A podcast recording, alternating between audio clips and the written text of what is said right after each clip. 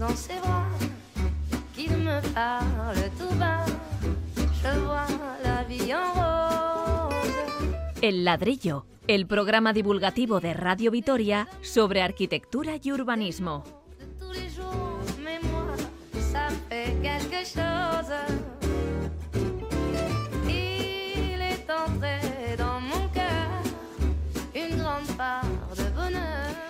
Hoy saldaremos la deuda pendiente de un programa anterior. No nos dio tiempo a tratar sobre los aparcabicis. Elementos del mobiliario urbano que se multiplican en las ciudades. Son de lo más útil. Otra cosa es su estética. Luego las protagonistas serán las puertas. ¿Se han parado a pensar en lo fundamentales que son? Puertas que separan mundos, que nos introducen en templos, en mansiones, puertas que son mágicamente protegidas en todas las culturas, las puertas de nuestras casas, la puerta. La arquitectura sería imposible sin ella.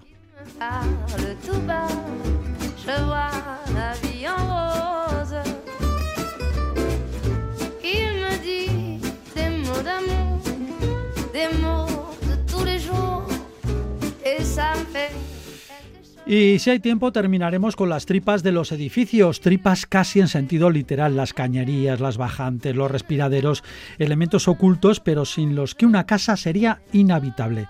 También tienen su historia. Y como siempre contamos con nuestros colaboradores imprescindibles, los arquitectos y urbanistas Pablo Carretón y Fernando Bajo. Bienvenidos. Muy buenas, un saludo. Hoy traen una sonrisa de oreja a oreja porque este programa, con ellos a la cabeza y sobre todo por ellos, ha recibido el premio a la difusión de la arquitectura del Colegio de Arquitectos Vasco Navarro, el ladrillo, junto con varias obras y edificios seleccionados de Euskadi. Enhorabuena, lo celebramos con todos ustedes que nos escuchan contentos, ¿no? Muy contentos y sobre todo enhorabuena a nuestros oyentes, porque gracias a la fidelización de los mismos hemos obtenido este premio. Ya Así que es de todos. estupendo. Pues sí, es una, satisfacción porque llevamos muchos años y creo que es un trabajo bonito, divulgativo y, y- y yo creo que estamos muy satisfechos. Y muy emocionados. Recordar que tienen a su disposición el correo del programa, el ladrillo y el WhatsApp de Radio Vitoria 656-787-189. Nuestra técnico de sonido es Yanire Aspuru. Les habla Paco Valderrama.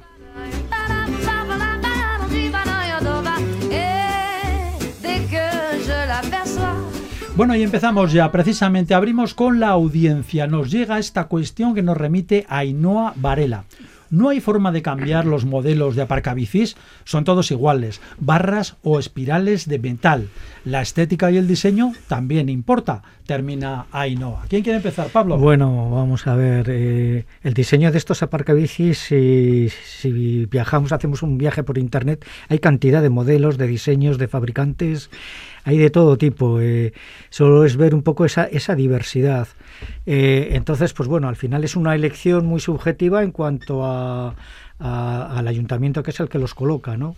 También quizá pueda estar hablando de estos iglús que yo sí que los encuentro demasiados eh, Aparatosos, tal vez. aparatosos exactamente y que ocupan el, el espacio público en, algunas zonas que está bastante constreñida, ¿no? En otros sitios pues igual sí, ¿no?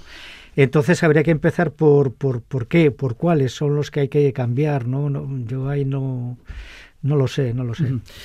Eh, Fernando, no cabe duda que los aparcabicis son fantásticos en su utilidad. Y bueno, y no se, no se refiere tanto nuestra oyente a Ainhoa Varela, eh, como decía Pablo, posiblemente a los iglús estos, sino que se refiere a, habla de barras o espirales de metal. ¿Qué piensa usted? ¿Estética? eh, ¿Funcionalidad? Tiene toda razón nuestra oyente, ¿no? La verdad es que eh, es una pieza de mobiliario urbano que sin embargo pasa eh, no desapercibida, pero sí olvidada respecto de muchas de las críticas de la ciudadanía, ¿no? O sea, todos nos quejamos de los bancos, si son cómodos o no, todos nos quejamos de las, papeleras, los postes de las señales, etcétera, etcétera. De eso se oyen muchas críticas. Sin embargo, de los aparcabicis eh, apenas, apenas. Y sin embargo, hay demasiados tipos, hay demasiada diversidad. Fijémonos que, eh, por ejemplo, eh, hay muchas ciudades que tienen su propia baldosa, ¿no? La baldosa de Bilbao, Sí. la baldosa de Gracia, ¿no? De, de Barcelona, etcétera, incluso la de Madrid, ¿no? ¿Y por qué no puede tener una ciudad su diseño de aparcabicis, ¿no? Como modelo de identidad, ahora que buscamos precisamente esas identidades, ¿no? Yo creo que el aparcabicis sería uno de los concursos de diseño mm, de diseño de mobiliario urbano más interesantes que podría plantear una ciudad, precisamente para garantizar esa, esa identidad. ¿no? Y desde aquí, desde el ladrillo, lanzamos esa propuesta como un elemento, vamos a decir, particular que podía tener esta ciudad que también ha apostado tanto por la movilidad eh, sostenible y sobre todo por la bicicleta. Sí, yo veo también que aparte de, de, la variedad de modelos, hay un hay un tema clave que es el candado, ¿no? El candar, el, el candar la bici, ¿no? Porque, pues bueno, están los barrotes, están las espirales, etcétera, ¿no? Pero a la hora de tienes que llevar unos grandes candados para, para amarrar el cuadro con la primera la rueda de adelante o la de atrás, etcétera, ¿no? Entonces el diseñar para candar, pues es, es bastante complejo porque viendo eh, estos aparcabicis, yo he visto un modelo que, es como una grieta en el suelo, en el pavimento, una especie de grieta, y ahí metes la parte delantera de la bici, media de la rueda de la rueda delantera, metes media rueda y está completamente estable y, vamos, pasa desapercibido dentro del pavimento y de esa calle, ¿no? O sea, pasa muy desapercibido ese, aparcamiento. ¿Qué pasa? Que no sirve para candar, porque evidentemente no tiene, no tiene ningún elemento donde sujetar ese candado. Hay muchos diseños, decía Pablo, no hay más que consultar con internet, pero bueno, todos se basan en lo mismo. Eh, una espiral, una barra o algo muy parecido a, a la que atar la, la, bici. Y aquí en Vitoria pues tenemos, por ejemplo, hay la Virgen Blanca, hay cantidad de bicicletas, hay otras zonas, aquí mismo enfrente de la radio, en el campus, en fin y acabamos cantándolas en los eh, bancos, por ejemplo. en los árboles, a veces está prohibido, por farolas cierto. Exacto. Yo recuerdo, bueno, eh, hace muchos años, mi abuelo que iba a la, a la, meta, ¿no? Allí era curioso porque estaba una especie de marquesina y había ganchos. Y entonces llegaban los obreros y colgaban todas las bicis, tantas en ganchos, ¿no? Están todas colgadas. En vertical. En, en vertical. Que sí, ocupan sí, menos, estaban, además. Sí. Y, y, veías cantidad de ellas en el gancho, ¿no? Y no era una forma de apilar o de. Era una parcabicis, ¿no? Era, era sí, pero una en una ciudad en plena calle, poner las bueno, bicis. No, en, no en digo vertical, de ponerlos, sino ya. esa imagen, ¿no? De aparcabicis que antiguos, ¿no? Le ha venido a usted el toque de nostalgia. Bueno, eh, preparando el programa, pues dice, joder. Bueno, y hay otros subterráneos, también aquí en Vitoria se hizo alguna experiencia parecida, ¿no? Pero en otros países es lo normal, ¿no? Meterlos casi como en una especie de, de bueno, de Tetris de estos en el que una tarjeta se traga la bici y con un número ya queda almacenado. Ah, ya ¿no? nos vamos a gastar ya más en, pero, aparcabicis pero que... hay otros muy ocurrentes, por ejemplo, eh, esos aparcabicis que son eh, los que llevan los autobuses o los tranvías en muchas ciudades del mundo, ¿no? En vez de introducir dentro de lo que es la cabina del tranvía o del autobús la propia bicicleta, tienen como unos cuernos delante y detrás que es donde cuelgas la bicicleta y realmente la bicicleta va fuera, ¿no? Y dentro solo van eh, los usuarios, ¿no? Yo creo que hay muchas eh, posibilidades de la bicicleta y que, como digo, creo que hay que ser muy imaginativo al respecto. Yo echando una mano, eh, por supuesto, siempre con, con buena eh, disposición a, pues, al ayuntamiento o a los ayuntamientos en general, ¿no? Eh, claro, son elementos que además son baratos, no son muy caros y tampoco estamos para muchos gastos. Luego, cuando no hay bicis, son bastante discretos. O sea que hay. Sí, está claro. Eh, ahora hay una normativa que en todos los edificios nuevos de viviendas, en el portal, hace falta un cuarto de bicicletas para el uso privado de esa. Eso ya de, es obligatorio. De esa comunidad es obligatorio, sí. En todas las edificaciones nuevas es obligatorio. Me viene ahora la imagen del edificio nuevo del Ayuntamiento de Vitoria que tiene allí el aparcabicis exterior. En San ¿no? Martín. En San Martín, exacto, uh -huh. en el exterior. Quizá podían haber habilitado en el sótano, en el parking, pues igual una zona que no lo sé si hay o no, pero bueno, para un poco para, para, para guardar, ¿no? Para, para, para, aparcar estas, estas bicis. Y luego, no sé si será problema o no, los famosos patinetes. No sé si reclamarán también su, su cacho de, de almacenaje o no. Esa ya es otra historia. Pero hay mucho patín ya. Pero en cualquier caso, ciudad. yo creo que lo importante de las bicis, del patinete o de estas alternativas de movilidad sostenible, yo creo que debieran de alguna manera integrarse en esos elementos intermodales que tienen que ver con, el, con, el, con la movilidad. ¿no? Lo que no entiendo es como, por ejemplo, las marquesines de autobús o del BEI, en este caso, o del tranvía no tienen aparcabicis integrados dentro de esas marquesinas. Es interesante eso, sí. Porque esa movilidad, eh, vamos a decir, intermodal, ¿no? que tú vas con la bici a esto y después eh, coges el transporte público, vuelves y recoges la bici y vas directamente a tu domicilio, a tu trabajo, lo que sea, yo creo que es un sistema interesantísimo. ¿no? Entonces, todas estas marquesinas que suponen además una obra, vamos a decir, pública importante, infraestructural importante y cara, debieran considerar también a, a estos aparcabicis como parte integrante de la propia marquesina. Sí, en Tokio, por ejemplo, que el, metro, eh, la mayoría de, la, de, los tramos van en superficie. Recuerdo que en, los, en, las paradas de metro hay unos aparcamientos ad hoc para que la gente deje ahí el, la bici y, coja, ¿no? Se, se, mueva a través del metro, ¿no? Pero luego para acercarse a su barrio, a su casa, que puede estar aquí 15 minutos, exacto. entonces es lo que comenta un poco Fernando. sí, es algo que pasa en muchas ciudades europeas también y que es muy interesante. Bueno, pues dos eh, ideas que han salido aquí a raíz de esta pregunta del oyente. Aportaciones gratis del ladrillo. Exactamente, aportaciones. Eh, bueno, pues mm, esas dos ideas, un concurso para un diseño un poco más, un poco más atractivo posiblemente, siendo también muy útil, y luego también esto, bicis en paradas de tranvía y de los autobuses o del flamante autobús eléctrico que ahora tenemos.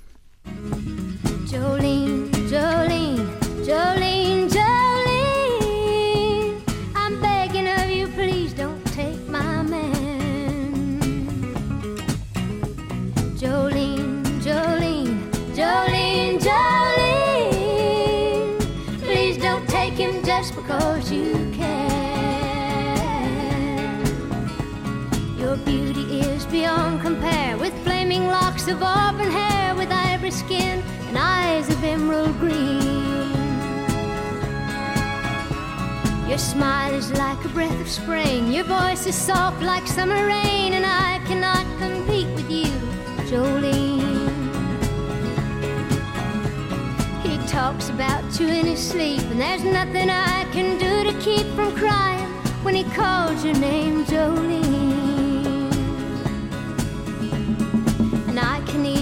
Understand how you could easily take my man, but you don't know what he means to me, Jolene. Jolene, Jolene, Jolene, Jolene. El ladrillo, para quienes frontispicio les suena a dolor de cabeza. La puerta, un elemento común imprescindible en la arquitectura, resulta que además de cotidiana es una pieza cargada de historia y simbolismo. Las puertas somos nosotros y nuestra civilización, y es lo que cuenta con amenidad el libro titulado Umbrales, escrito por Óscar Martínez y publicado por Ciruela. Ya va por la cuarta edición y traducido entre otros idiomas al chino e incluso al ruso. Óscar Martínez, bienvenido al ladrillo. Hola, buenas tardes, muchas gracias. De la puerta de Versalles a la puerta, por ejemplo, de un iglú ahí en el, en el polo. ¿Cómo se le ocurrió escribir este entretenido ensayo sobre puertas? Bueno, pues yo tenía desde hacía ya varios años la idea de escribir un libro sobre temas de historia, simbología, arte, arqueología, mitología y me parecía que la arquitectura podía ser un pues un hilo conductor interesante, pero yo no quería hacer un manual de historia de la arquitectura al uso, porque bueno, pues hay muchos y no era mi intención. Así que pensé en buscar pues un elemento arquitectónico pues diferente que pudiera servir, como digo, de pretexto para tratar todos esos temas. Y bueno, pues me planteé en un momento determinado hacer un libro sobre columnas, un libro sobre ventanas, incluso un libro sobre escaleras, pero Oscar Tusquets tiene un precioso libro sobre escaleras. Y bueno, pues empecé con las puertas, por la carga simbólica que tienen, por lo importante que son también las fachadas, las portadas en los edificios. Y bueno, pues cuando llevaba unos cuantos capítulos escritos, pues nos cerraron a todas las puertas el 14 de marzo del 2020 y tampoco es que crean, el destino, pero pensé que, que a lo mejor era una especie de, ¿no? de, momento para empezar a escribir precisamente. Una señal, eso era una, señal. Sí, una especie de señal. Y bueno, pues ahí es donde pues la, ya pues el, libro, bueno, el libro, lo, que yo no sabía que iba a ser un libro, ese texto pues fue creciendo hasta convertirse en, en, lo que, bueno, pues lo que has comentado, ¿no? Un ensayo de ciruela que pues ha sido un regalo realmente que, que yo no esperaba y que, bueno, pues estoy, estoy disfrutando. Usted selecciona puertas por capítulos y los titula Umbrales Sagrados, Accesos a lo Privado, Entradas a otros mundos, junto al Panteón de Roma, por ejemplo, al Templo de Ramsés, encontramos algo pues muy cercano de casa, la iglesia de Santa María de los Reyes en La Guardia. Pues sí, eh, la verdad es que sí es. Eh, a ver, muchas de las puertas yo las buscaba un poco también, como, como he dicho antes, como excusa para, para hablar de un tema que a mí me apetecía tratar en el, en el libro, en el texto. Entonces yo quería hablar sobre la policromía, quería hablar sobre los edificios, eh, pues eso, edificios medievales pintados, sobre la importancia del color en la arquitectura, que muchas veces se olvida, ¿no? Con esa obsesión que tenemos por la piedra, ¿no? Como si solo la piedra fuera lo, lo valioso. Y bueno, pues tuve varias opciones para hablar sobre esta policromía en, en, pórticos medievales, pues me planteé no sé, el pórtico del Paraíso de, de Orense, el pórtico de la Colegiata de Toro, pero la verdad es que la iglesia de Santa María de los Reyes de la Guardia me, me, me maravilló cuando la descubrí, me encantó, aparte el pueblo creo que es una delicia, una preciosidad, y me pareció pues el, el pórtico ideal para hablar de esa policromía y en concreto de, de, un color en concreto, porque yo utilizo el pórtico de, la Guardia para hablar de la historia del azul, porque como yo digo, pues un poco cada puerta es una, una un, digamos un umbral para, para yo adentrarme en una historia, en un relato que a mí me apasiona. Y en ese caso pues pues elegí esa para hablar de, del color azul y bueno creo que es una puerta con una policromía fabulosa que, que, aparte mucha gente no, no, conoce incluso en España y me he encontrado mucha gente que, que bueno que se que se va a animar a visitar la Guardia estoy seguro después de después de haberla descubierto. El azul a través de esa portada fantástica de la iglesia de la Guardia interesante muy interesante. Atravesar el umbral las puertas del infierno las del cielo cuánto simbolismo cuánto ritual tienen las puertas pues sí sin duda. Hay que pensar que dentro de la arquitectura no hay arquitectura sin puertas. Hay que tener eso claro. De hecho, yo, como, como he comentado antes, planteándome libros sobre columnas, ventanas, escaleras, hay arquitectura sin todos esos edificios. Puede haber arquitectura sin columnas, puede haber arquitectura sin ventanas, sin escaleras, por supuesto, pero eh, no hay arquitectura sin puertas. Las puertas son fundamentales para una construcción y dado que son el, el, el, ese lugar fundamental, exclusivo, pues también requieren de una protección eh, diferente y ahí aparecen pues todos los simbolismos, todas los, eh, todos los talismanes y bueno, la puerta pues es que como, como ha comentado pues está hasta en el propio lenguaje, ¿no? Están las puertas de la muerte, cruzar las puertas de, de, de, de un tiempo a otro, entonces el umbral, la puerta es un elemento tan, tan, tan cargado de, de tantos, eh, tantas connotaciones alegóricas, simbólicas, mitológicas, que bueno, pues la verdad es que he escrito un libro de veintipico capítulos, pero podría haberlo escrito tranquilamente de, de, muchísimos más, porque es un tema, no voy a decir que inagotable, pero, pero muy, muy, muy rico y muy, muy fecundo. Uh -huh. eh, hola, Oscar, soy Pablo, colaborador de Ladrillo.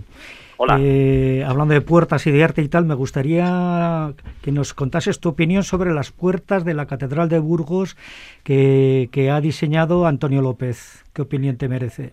Bueno, eh, me han preguntado varias veces por, por este bueno, tema. Vamos, casualidad. Lo, lo, lo aprovechando primero, que la puerta pasa por. Claro, la, efectivamente. Eh, vamos a ver, eh, lo primero es que yo no conozco en, en demasía el proyecto en sí, pero a priori estoy a favor de que un templo como la Catedral de Burgos esté vivo y que se plantee una renovación de algún elemento. De eso estoy a favor a priori, ¿de acuerdo? Además, el Cabildo de la Catedral de Burgos es un cabildo bastante activo en la defensa de, del arte contemporáneo y, me parece, desde ese punto de vista, interesante que al menos un templo de, de esa solera y con eso, con ese, con ese, digamos, con, con, esa tradición se plantee eso, porque hay que pensar que ahora mismo, pues la escalera dorada de, de, de, Siloé, que está dentro de la, de la catedral, ahora la vemos como algo, por supuesto, patrimonial y fantástico, pero en su momento fue nuevo y estoy seguro que en su momento eh, planteó algún tipo de polémica. Entonces, claro, tenemos que intentar ver las cosas con, con, no sé, con perspectiva. Aparte de ahí, creo que Antonio López es una persona con una trayectoria y un prestigio dentro del arte eh, en España, pues fuera de toda duda, y en principio no me parece mal que se plantee. Ahora, pues hay que discutir, hay que ver si es pertinente, hay que analizar si esas puertas que se van a sustituir, que evidentemente se van a guardar en otro lugar, eh, entonces creo que el debate es rico e interesante. Eh, insisto, mmm, no soy de Burgos, aunque fui a presentar el libro a Burgos eh, hace, hace unos meses, pero me parece que, me, ¿por qué no? O sea, ¿por qué no pueden estar los edificios vivos? Además, edificio que, que no está vivo acaba por degradarse. Así que, en principio, me parece, como digo, un, un debate interesante. Sí, sí. Eh, Oscar, eh, en todo este libro, con todas estas puertas fantásticas que nos cuentan las historias, eh, los colores, eh, eh, ¿qué pinta en todo esto una joyería de París? Bien, bueno, pues, pues ¿por qué no? Eh, vamos a ver. Eh, tiene su puerta, tiene su fachada y es una fachada maravillosa. La fachada de esa, de esa joyería Fouquet de París, diseñada por Alphonse Muja o Musha o Mucha, como queramos decir, depende cómo lo pronunciemos, era una joya en sí misma, era una auténtica maravilla que el propio joyero Fouquet, cuando pues 20 años después renovó la joyería en estilo Art Deco, pues él se dio cuenta que tenía una verdadera maravilla eh, en su tienda y no la tiró, la guardó, la donó al Museo Carnavalet de París, allí está reconstruida, y, y me servía también para hablar de, no sé, del diseño, del modernismo, de esa etapa de la Belle Époque, del Art Nouveau tan, tan apasionante, que yo pues en mis clases de historia del diseño y de la arquitectura tanto trato.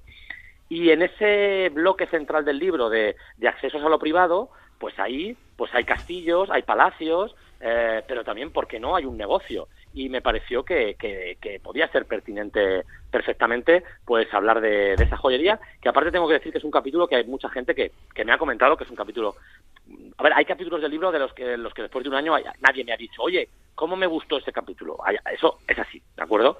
No me lo he ido apuntando, pero hay capítulos que, bueno, pues pasan un poco más desapercibidos o sin pena ni gloria, aunque yo, pues en principio, les tenga aprecio a todos y por eso están en el libro. Pero este de la puerta de la joyería Fouquet, mucha gente la ha descubierto gracias al libro, la han buscado en internet y cuando ven esa maravilla de, de fachada, pues la verdad es que pues les gusta, así que bien, eh, creí que podía, que podía entrar perfectamente para salirme un poco también pues de las iglesias, de los templos, de, ¿no? de, los palacios y de quizá lo más manido y pues bueno, dar una pincelada un poco más si quieres, si quieres decir original. Sí, más, más sorprendente. Oye, Oscar, eh, hablando, que estamos hablando todo el rato de puertas y demás, ¿por qué titulas eh, el libro Umbrales y no dinteles, cuando muchos de los emblemas y amuletos realmente están más en los dinteles que en los umbrales? Pues eh, por una cuestión poética, simplemente. Mm. Eh, es que ni me lo planteé. O sea, el, título saltó a mí y es que es algo que, ni, me, ni me planteé. O sea, realmente así se quedó. Creo que umbral es una palabra que tiene una, una carga fonética y, no sé, poética y literaria muy fuerte y ni siquiera me lo, me lo planteé. Realmente el umbral es, es, el espacio, es que el umbral es el espacio que marcan no las jambas y el dintel. Eh, no es nada físico. Eh, hablo de, de, lo que hay alrededor más que del umbral pero era una palabra que, me pareció tan potente que, que, bueno, no sé, yo a veces los, los, proyectos los empiezo así, ya tengo varios proyectos para futuros libros y yo lo primero que tengo son los títulos. Si no tengo el título, no arranco. O sea, en, mi cabeza, sin título, yo no arranco. Ya tengo título para, para otro proyecto en el que estoy embarcado, también con Ciruela, y es que los tengo. O sea, tengo títulos para dos, tres libros, porque, porque para mí es fundamental. O sea, y, y normalmente el subtítulo del libro sí que le dimos muchas vueltas, el editor, Julio Guerrero y yo, pero el título en ningún momento tampoco nadie de Ciruela me lo, me lo cambió. Por ejemplo, en Portugal, que se acaba de publicar hace 15 días, 20 días, le han, lo, han llamado pórticos.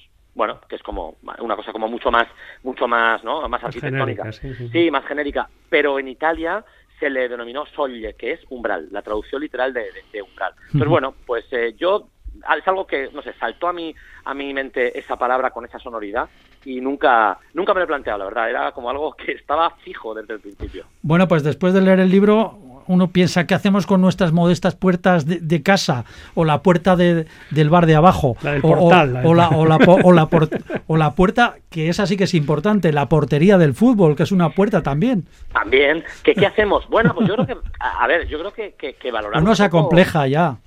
Sí, sí. Bueno, pues valorarlas, porque como todo, hay puertas no, insignificantes, todas marcan un antes, un después, un, un, interior, un exterior. Pero bueno, yo creo que lo, que lo que yo pretendía con el libro también es un poco abrir los ojos, ¿no? Y que cuando viajemos, cuando visitemos lugares, que nos fijemos en, en, en donde, en, en, los espacios de transición, que muchas veces solo tenemos como el objetivo, ¿no? Vivimos en una sociedad muy finalista, que estamos obsesionados con conseguir un fin, y a veces la puerta es como el obstáculo que hay para ese fin pienso como un ejemplo muy concreto del libro, pues la portada de, la fachada del Palacio de Comares de la Alhambra, que mucha gente pasa por ella sin darse cuenta porque no es la obsesión de llegar al patio de los Arrayanes, al patio de los Leones, y es una fachada interior de un palacio bellísima. Entonces, la idea general del libro es parémonos, eh, apreciemos un poco los lugares por donde nos movemos, porque es posible que sean más o menos insignificantes, pero nos podemos sorprender en cualquier momento, hasta con la puerta de, de, un bar que, llevamos cursando muchísimo tiempo. O sea, abramos un poco los ojos y, fijémonos en lo que nos rodea. Y atravesemos que siempre hay historias, aunque sea en nuestra, en nuestra propia casa, en el dormitorio o en el baño. Atravesamos hacia algo, ¿no? O salimos de algo. Claro, una puerta siempre marca un antes y un después. Ya está. O sea, es, así. A veces ese antes, y ese antes y después es niño, ¿no? Entramos, salimos del baño. Pero hay veces que cruzamos la puerta de nuestra casa y no sabemos si la vamos a volver a pasar de vuelta. O hubo un día que nos cerraron las puertas de nuestras casas y estuvimos dos meses sin cruzarlas. O sea, que realmente, eh, pues bueno, eh, que, intentemos atender un poco más a lo que nos rodea en esta sociedad, en este mundo no tan tan vertiginoso en el que en el que nos vemos todos imbuidos. Sí, para terminar, eh, ahora las puertas nobles son más osas. Bueno, bueno, yo, a ver, según criterios muy particulares, por ejemplo el suyo. No, para, vamos a ver, está claro que la arquitectura, llamémosle moderna o de heredera del racionalismo y el funcionalismo de, los años 20, 30, de hace un siglo, pues valoraba ¿no? pues esa ausencia de ornamento, esa austeridad. Yo hablo de ello precisamente, por ejemplo, con la puerta de la Bauhaus. Y desde ese punto de vista, pues la monumentalidad quizá contemporánea o heredera de la modernidad, aunque ya no estemos en la modernidad, ni siquiera, seguramente ni estamos en la posmodernidad, pues bueno, sí que puede ser que se haya ido por esa austeridad, ¿no? Por esa, por esa ausencia de, majestuosidad que era lo que predominaba en épocas anteriores. De todas maneras, creo que esto es cíclico y que pues el péndulo volverá a girar y en, y en varias generaciones, pues quizá volvamos a una arquitectura pues algo más, no sé, rimbombante, algo más estridente, algo más eh, vistosa. Pero sí es cierto que ahora quizá no pues nos llaman la atención pues esos congresos de los diputados, ¿no? Esas, esas fachadas de esos edificios decimonónicos que ahora pues sí que es cierto que, quizás sean algo más austeras, pero aspiran a lo mismo, ¿no? Aspiran a, la majestuosidad y a la monumentalidad, con lenguajes distintos, pero el objetivo yo creo que es siempre, siempre igual. Umbrales, un viaje por la cultura occidental a través de sus puertas, un libro de nuestro invitado, de Óscar Martínez, publicado por Ciruela. Óscar Martínez, muchísimas gracias por acompañarnos aquí en el ladrillo. Muchísimas gracias por haberme invitado, ha sido un placer charlar con, ustedes. Un saludo. enhorabuena por el libro. Muchísimas gracias. El ladrillo o cómo la arquitectura y el urbanismo pueden resultar entretenidos.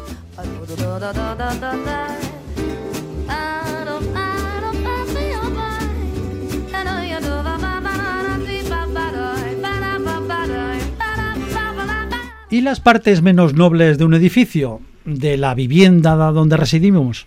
El escritor Juan José Millas publicó una columna deliciosa en El País, en la que hacía un símil entre el cuerpo humano y los patios de vecinos, donde se instalan las tuberías y los desagües. Vamos a recoger un fragmento textual de esa columna.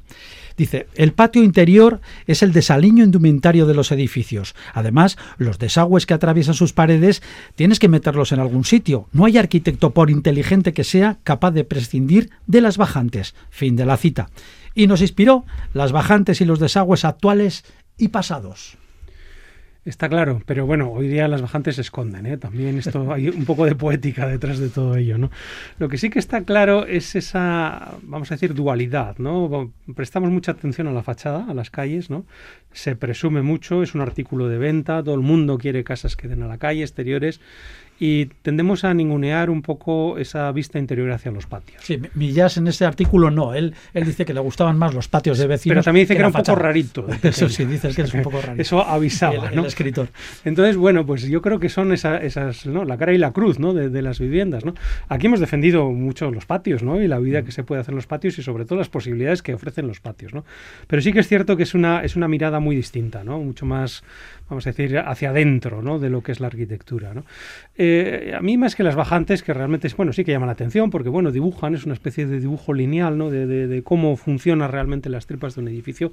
Me parece muy sugerente también eh, la ropa tendida, ¿no? de la que también habla Millás, ¿no? de, esa ropa que realmente es la que... En esos patios, en los patios. Se llama una vecina a la otra. Exacto, ¿no? Al niño sube. Pero, pero no solo eso, yo creo que, bueno, yo, yo de pequeño recuerdo un invento, una cosa rarísima que se llamaba la fresquera, ¿no? que yo la veía dice, pero ¿qué es eso? ¿No? Ese cajón que había en las ventanas, ¿no? Si, todo el mundo tenía con, con red metálica. Eso sí, pero, pero había todavía fresqueras que aunque yo no sé si se utilizaban o no, pero había esos, esos trastos allí, ¿no?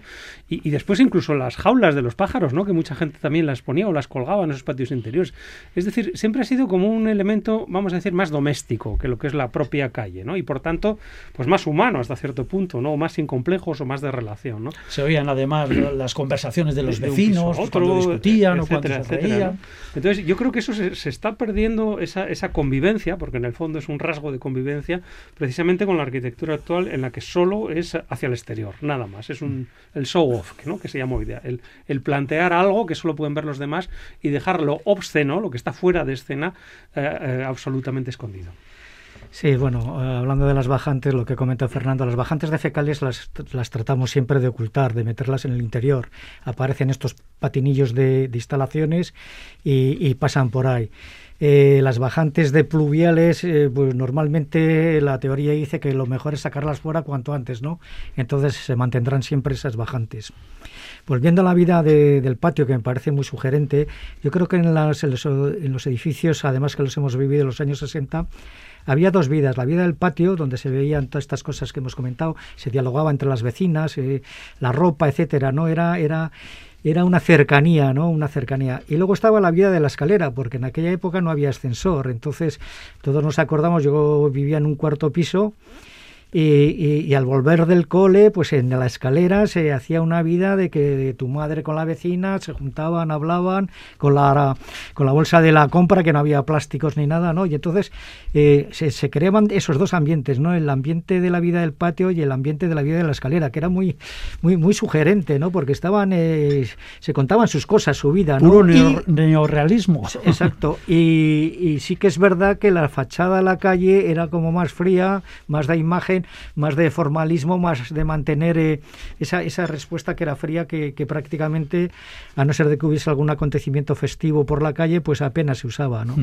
Bueno, vamos a dejar la poética, que estamos eh, viniéndonos arriba con este, este tema, los sentimientos y las nostalgias, pero vamos a ver, todo esto, las tripas del edificio son las pluviales, las, eh, las fecales, los tubos de, del gas también. En fin, ¿qué, ¿qué, más hay? ¿Qué más elementos tenemos ahí? Los conductos de electricidad, hoy día los de telecomunicaciones, etcétera, etcétera. Hay un montón. Los, edificios hoy día están nervados, por así decir. Están llenos, llenos de nervios y cada vez más, ¿no?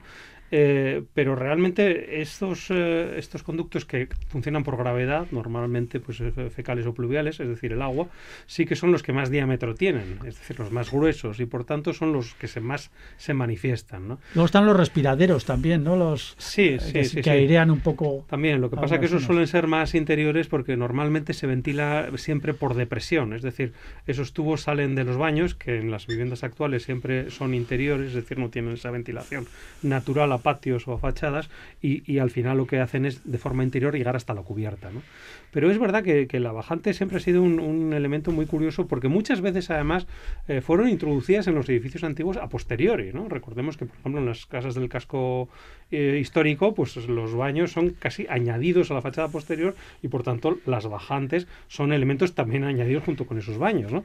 Entonces son siempre como postizos, elementos postizos que además permiten una inspección y un mantenimiento mucho más sencillo que caracterizan enormemente ¿no? todo este asunto. ¿no? Y es algo que además que, nosotros siempre hemos tenido que esconderlo, pero si vamos por Europa eh, veremos que muchos sitios son absolutamente exteriores. Un viaje por Inglaterra, por Bélgica, por los Países Bajos, se verán las fachadas, las fachadas de ladrillo, caravista, que son, vamos, para ser vistas y para ser contempladas, que realmente contemplan las bajantes por el exterior sin ningún complejo, ¿no? Sin, muchas veces nos sorprende. Sin pudor arquitectónico alguno. Ninguno. Sí, en los, en los caños, ¿no? concretamente en Vitoria, en los caños se añadían esos elementos. Eh, quien no recuerda, por ejemplo, en cantidad de caseríos que aparece una especie de añadido, un pegote, un pegote con una especie de cubo, porque era una modernez, claro, tener el baño, tener el inodoro ya y el lavabo con agua corriente, pues era, era muy moderno. Y como el caserío era un, elemento, un volumen completamente eh, uniforme y pétreo, pues eh, no, no, tenían más remedio que sacarlo fuera, ¿no? con unos tornapuntas, y ahí se veía un poco lo que era la bajante exterior de ese, de, ese, de ese baño. Volviendo a los conductos que comentabas antes, pues bueno, luego está la, el tubo de la caldera de calefacción, la, la mepamsa de la cocina, Ahora también se exige la, recuperación de la ventilación, del aire que esto entonces eso también exige otros tubos, una toma y otra una extracción y, una impulsión de, del aire viciado, ¿no? Entonces, al final, pues eh, actualmente las casas están llenas de tripas, llenas de, llenas de tripas, exacto, exacto. Sí, eh, ojo con colgar un cuadro, Paco, porque seguro que encuentras que pillas algún conducto. algún conducto. Pero eh, hablábamos de esa mm, de ese pudor arquitectónico de esconderlo aquí, pero hay veces que ya no se esconde. Bueno, tenemos ahí, por ejemplo, el centro Pompidou, ¿no? Que es todas las tripas, además pintadas de colores fuera en la fachada. Y ahora mismo, pues hay muchos establecimientos, no sé, bares eh, comercios modernos en los que en el techo mismo tenemos colgados los cables, eh, la aireación. De... Oye, edificios públicos. Fíjate que, que, en muchos edificios, por ejemplo, universitarios o educativos, se, vamos, es una premisa mantener las instalaciones vistas por los pasillos, ¿no? Hay unas bandejas ¿no? en las que se van viendo las todos oficinas los también muchas las oficinas. bandejas, con todo, claro, cualquier cualquier alteración, cualquier modificación, cualquier eh, suplemento que se hace a la instalación es muchísimo más fácil si está visto porque o sea que hemos, super, hemos superado entonces esa, ese hasta pudor cierto que punto antes. ese pudor va desapareciendo. Sí. En el otro extremo, Louis Kahn eh, un arquitecto americano muy famoso, él concebía la arquitectura con los espacios en los que se tenía que ver la, est la estructura, la estructura que formaba ese, esos espacios a nivel de ladrillo, de hormigón, etcétera. Y comentaba que las instalaciones había que diseñarlas muy bien para que no se viesen, no interrumpiesen esos espacios. O sea, es un poco al contrario de lo que estamos comentando, que, uh -huh. que es válido todo, ¿no? Es sí. válido tanto sí, sí, un extremo como el otro. Y él era, hacía hincapié en que en sus espacios no apareciese ningún, ni, ni, ni, ni los cables casi de la luz, ¿no? De la luz artificial, ¿no? Jugaba mucho con la luz natural. Ni los tubos del agua que bajan del, no, no, del no, tejado. eso estaba completamente.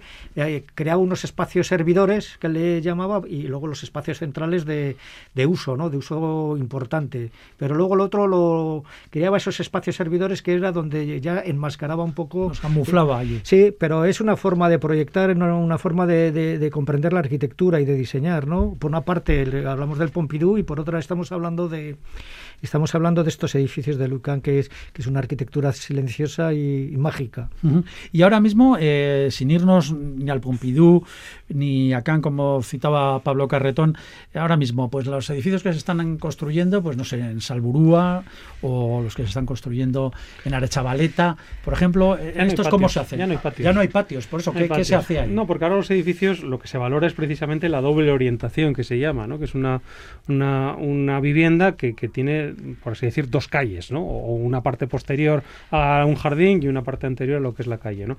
El patio está mal visto, ¿no? Es una especie como como de arquitectura más pobre, como de arquitectura menor, ¿no? Cuando en realidad es una arquitectura doméstica totalmente válida. Hay, hay ¿no? otras, eh, otros países, ahí tenemos Berlín, tenemos eh, Austria, donde hay unos patios de, de, manzana gigantescos con árboles y con de todo, ¿no? Por eso, bueno o, inclu bueno, o, incluso Madrid, que hay un montón de viviendas que son absolutamente interiores, ¿no? Y en pisos altísimos, ¿no?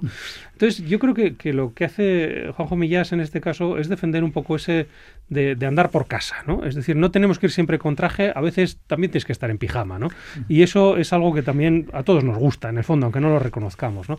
Y yo creo que esos patios tienen ese encanto, ¿no? De poder andar en pijama en casa y no siempre Pero ahora lo que hablábamos que ahora ya no hay. O sea, no, no, porque parece que es todo, pues sí, tenemos que figurar, sí. tenemos que parecer y tenemos que tener siempre una fachada visible. Ahora está hasta mal visto. Sí, ahora otros aspectos de, de, la arquitectura nueva, sobre todo en la residencial que estamos comentando, se hace una especie de patinillos en el hueco de la escalera. El, el núcleo de hueco de la escalera y ascensor se prevé unos patinillos donde van a ¿Patinillos que son? Unos... Patinillos son unos 30 por 30, 30 mm. por 40, una especie de... Como un hueco en vertical, de, ¿no? de pantalla pequeña de televisión en vertical que donde van recogiendo todas las instalaciones.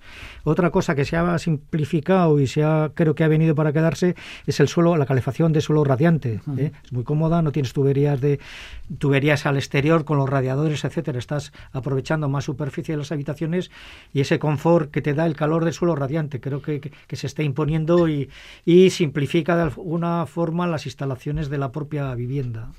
Las tripas de los edificios, ¿no, Fernando? Son fascinantes porque en realidad no, no, la gente no es consciente del montón de instalaciones que lleva. Además, como te duele la tripa del edificio, estás vendido. Adiós. Hay que adiós. llamar al fontanero, al electricista. Y no solo eso, primero hay que llamar al albañil porque muchas veces hay que romper algo para descubrir aquello que no está visto.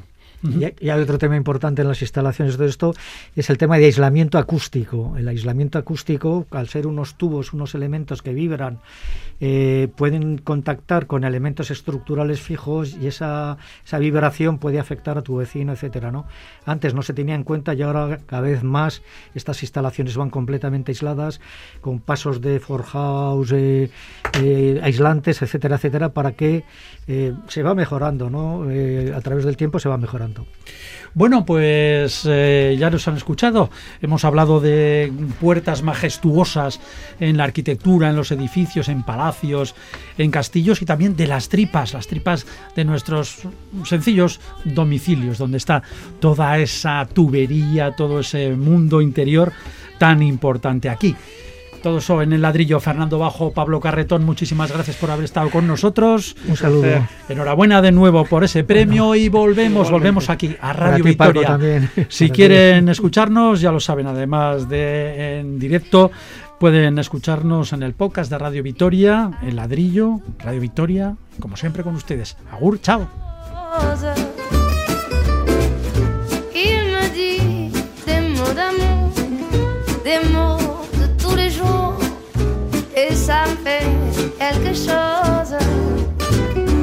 Il est entré dans mon cœur une part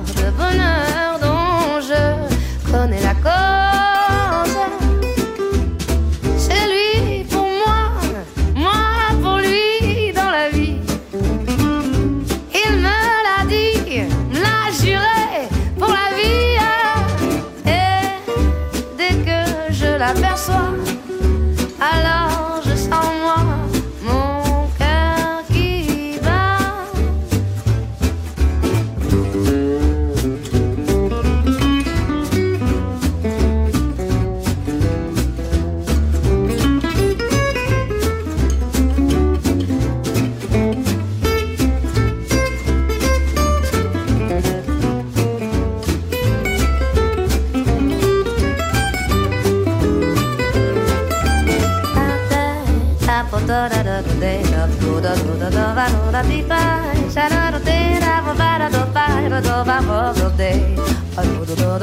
da da da da da